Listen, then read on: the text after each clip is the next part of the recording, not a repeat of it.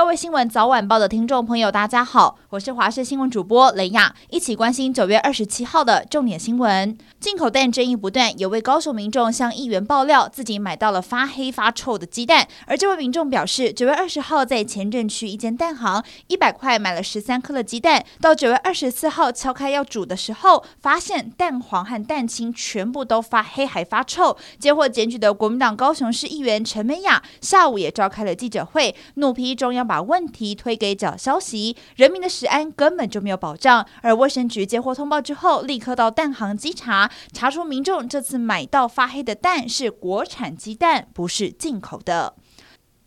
二零二四总统大选在即，今天蓝绿白的总统候选人都受邀出席活动，副手话题是格外受到关注。民进党总统参选人赖清德首度松口了，希望未来副总统人选优先考虑女性。而外传柯文哲的副手前雅虎大中华董事总经理宗开莲也低调现身与会。不过在野整合进度还没有明朗，有民调公司针对非绿候选人搭档进行调查，结果显示侯科佩以百分之十五点二支持度居冠。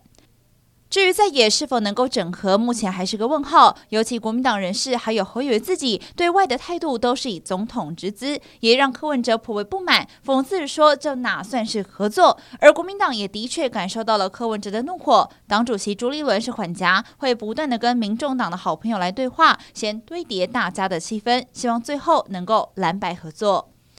苹果高阶版 iPhone 15 Pro 系列二十二号上市，虽然是掀起了热潮，但却传出中国用户使用时发现手机散热不了，飙升到四十八度。有韩国媒体公开点名台积电三纳米制程是主因。不过分析师就表示，认为 iPhone 15 Pro 系列过热的问题和台积电三纳米的制程毫无关系，还说苹果可能是为了让机身重量减轻，因此散热系统设计妥协。对此，台积电则表示不会对韩媒的报道回应，也不会单一对产品来评论。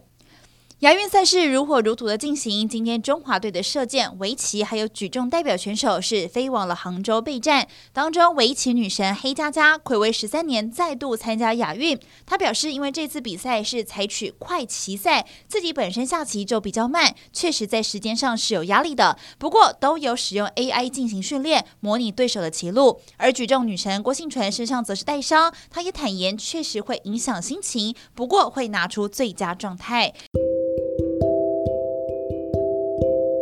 以上就是这节重点新闻，感谢你的收听，我们再会。